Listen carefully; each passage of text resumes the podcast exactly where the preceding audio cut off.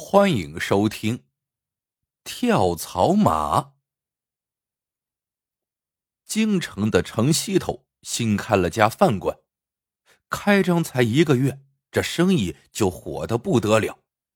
豆瓣鱼、龙脆骨、驴打滚等等等等，店里风味独特的民间家常菜吸引了很多的达官显贵，一时竟成了京城的潮流。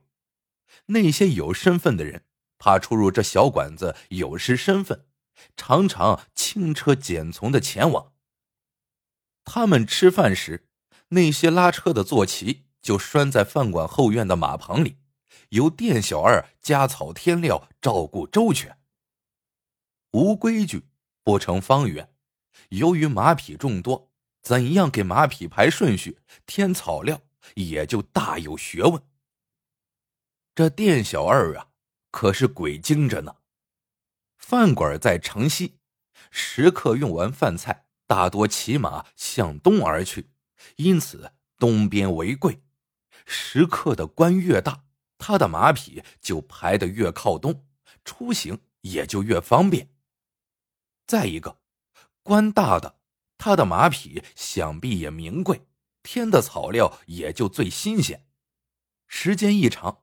店小二定下了一套规矩：一品、二品大员的马匹添的是刚割下来的马草，里面还加了细粮；三品至五品的马匹只有青草，五品以下则是普通的枯草。店小二还让人打造了一个长长的可移动的马槽，槽子被分割成几十个小槽，每批牲口分一个小槽。互不干涉。店小二想的虽然周全，但马匹毕竟是畜生，他们只想吃到最肥美、最新鲜的草料，哪懂得人世间这论资排辈之事？所以马匹吃草时，常常有好几只马嘴往一个小槽子里出溜。店小二不得不拿根木棍，不停的敲打着槽沿。哎哎！三匹马，你怎么把嘴伸到二品的草里了？那个谁，五匹马，你也太草包了，干嘛放着青草不吃，愿意吃枯草啊？一开始，马匹还不太习惯这种等级划分，后来经过店小二多次强化训练，都渐渐懂得其中的道道了，全部乖乖的在自己的小槽里吃草，少有越礼之举。而那些达官显贵对这种做法也会心一笑，心里十分满意。一天，一个中年人骑着一匹白马来到饭馆，这店小二眼睛多尖呐，只搭那么一眼就知道来人只是贩夫走卒，没什么背景。只见来人一张大黑脸，都快赛过包公了，腮帮子上还有一道长长的伤疤。而他骑的马也有点瘸，马脖子上挂一个铃铛，马一走，身子一歪，那铃铛就响个不停，显得特别的可笑。店小二心里不痛快，强挤出一丝笑，说道：“客官里边请，我给你的马添些草料。”刀疤脸把瘸腿马交给店小二，好好伺候，可别欺负他啊。店小二扑哧一声乐了，油嘴滑舌的说：“客官说笑了，我两条腿的怎么敢欺负四条腿的？他要发起怒来踢我一脚，我怎么追得上呢？”店小二把瘸腿马牵到马槽最靠西的地方，给他添了点枯草，就忙着进店招呼客人去了。一个时辰过去。二品大员赵大人酒足饭饱，起身要回府。店小二忙送赵大人出去。可来到马槽前，店小二的眼睛直了。天哪，那匹瘸腿马正凑在最靠东的槽子里大嚼特嚼细粮嫩草呢。赵大人顿时拉下脸来，不知这瘸马。是哪位大人的宝驹呀？难道今日店里还有一品大员不成？我竟没瞧见。店小二慌忙解释：“大人别误会，这都是小人的疏忽，我忘了把这倒霉的马拴好了。他这爱千刀的，自己跑东边来了。他是个畜生，不懂人事，大人莫怪。”赵大人有心生气，可一想自己也是有身份的人，为这小事动怒显得没有气度，于是微微一笑。其实马匹分不分等级，我是不在乎的，但我公务繁忙，只想用完饭后早点回府去处理公事，马匹靠东方便一些。今天的事就不追究了，下不为例。送走了赵大人，店小二总算是迈过了这道坎儿，他有些后怕，就踱步来到了瘸腿马面前。愤愤的说：“我说，你是哪来的破马呀？你看你这德行，还硬要吃细粮、啃嫩草。你再往东靠试试，我抽你啊！”瘸腿马抬起头，后槽牙拼命的来回咀嚼着，没拿店小二的话当回事一连几天，刀疤脸总会骑着瘸腿马来饭馆吃饭。店小二看到他在马背上颠来颠去的，心里就好笑。一般人骑马，人家图个舒服，你骑瘸腿马图个啥呀？想要把自己的屁股颠出个疙瘩来呀？更让店小二气不过的是，一般人来吃饭总会点几样招牌菜，刀疤脸倒好，每次来只点一碟花生米。一边数着花生米的个数，一边喝着小酒，那惬意的那股劲儿，让店小二看了有打人的冲动。这一天，刀疤脸又骑着瘸腿马来了，店小二接过缰绳，来到最靠西的槽子边，把绳子牢牢的拴在了木桩子上。这回可不能出篓子了，今天来了位一品大员。要是这破马再跑到最靠东的槽子，那可就麻烦了。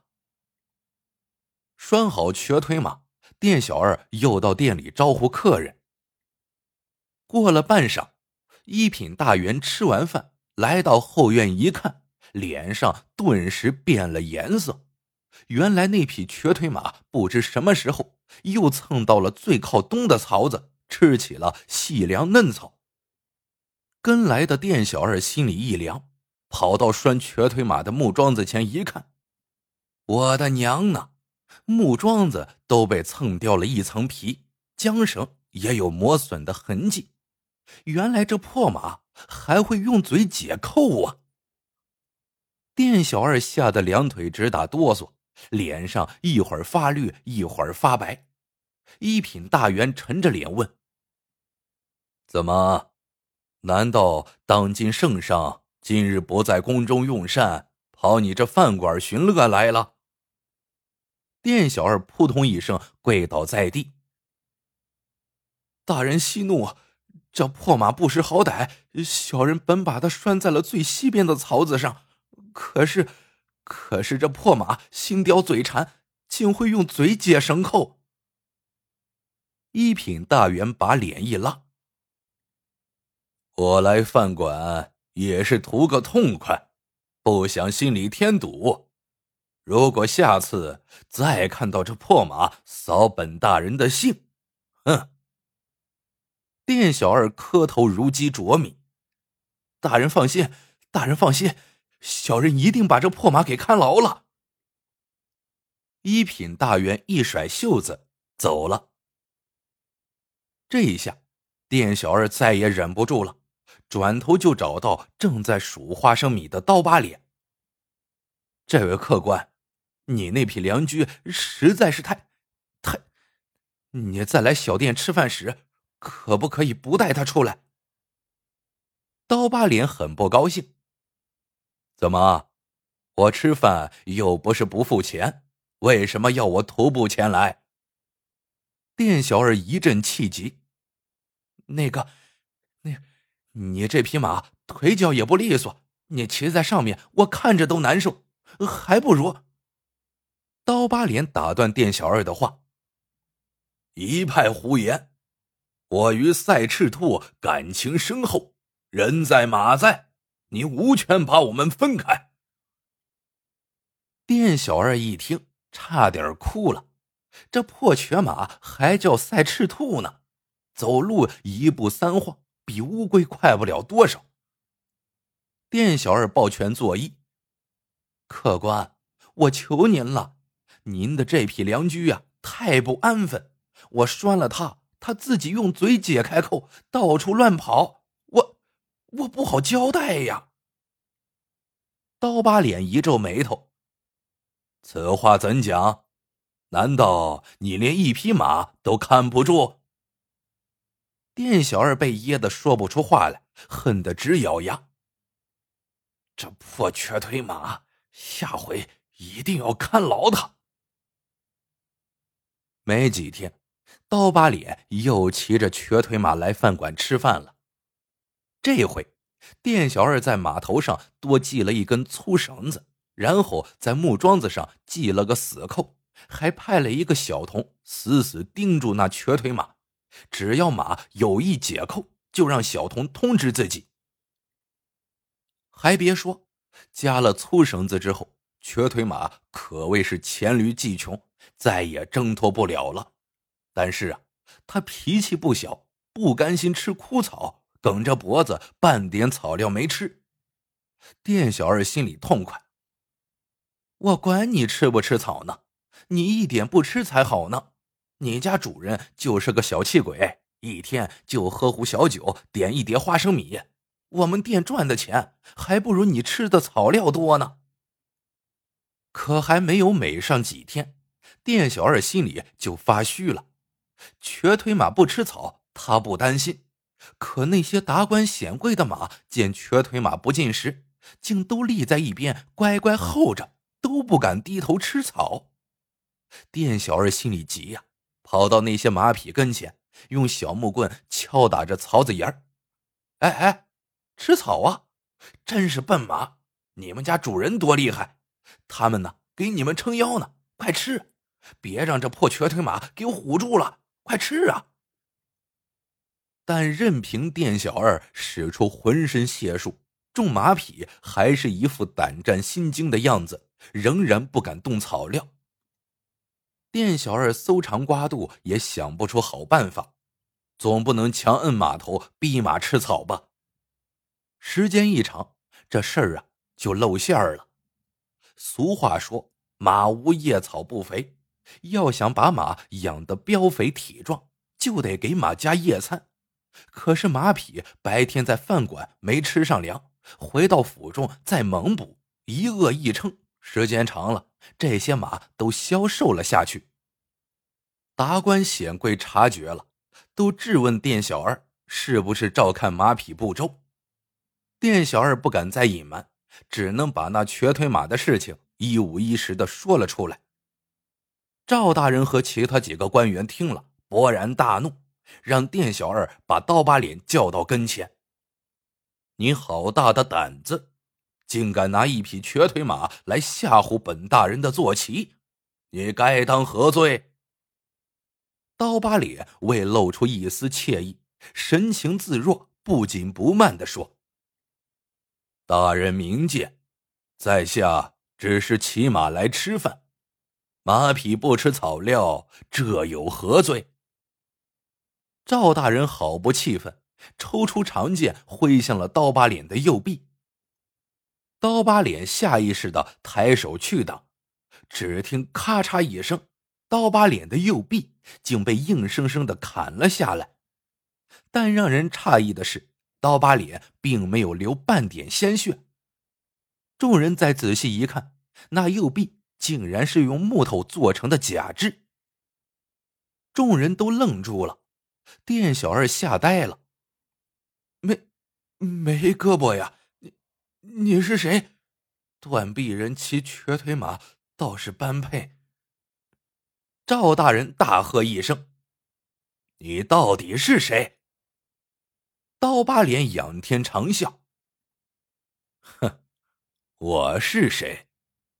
我也忘记了自己的姓名，我只记得十几年前，我为朝廷横戈跃马，把叛军杀得丢盔卸甲，生擒贼首。可是，在一次激战中，我中了敌人的毒箭，郎中只能把我的右臂砍去。朝廷见我不能再上马为社稷出力。兔死狗烹，鸟尽弓藏，把我抛弃了。而我的战马也中了敌人的地钩刀，从此瘸了。赵大人眉头皱了起来，他想了半天，问道：“你十几年前朝廷封过一位常胜将军，可就是你？”刀疤脸仰天大笑，哈哈哈哈哈！朝廷忘了我，我也不记得自己姓甚名谁，哪怕曾经名震四海，可一旦被遗忘，连一个店小二也能对我指手画脚。奇的是，人会遗忘，畜生却不会。我的战马赛赤兔当年日行千里，夜行八百，驰骋疆场，威震敌军，人称马王。天下所有马匹见了他之后，都吓得颤抖不已。如今他的腿瘸了，但威风犹在，那些凡马仍然惧怕于他。这就是为何他不吃草。其他的马匹不敢张嘴的原因。刀疤脸抚摸着赛赤兔的背，连声叹道：“人不如马，人不如马呀！”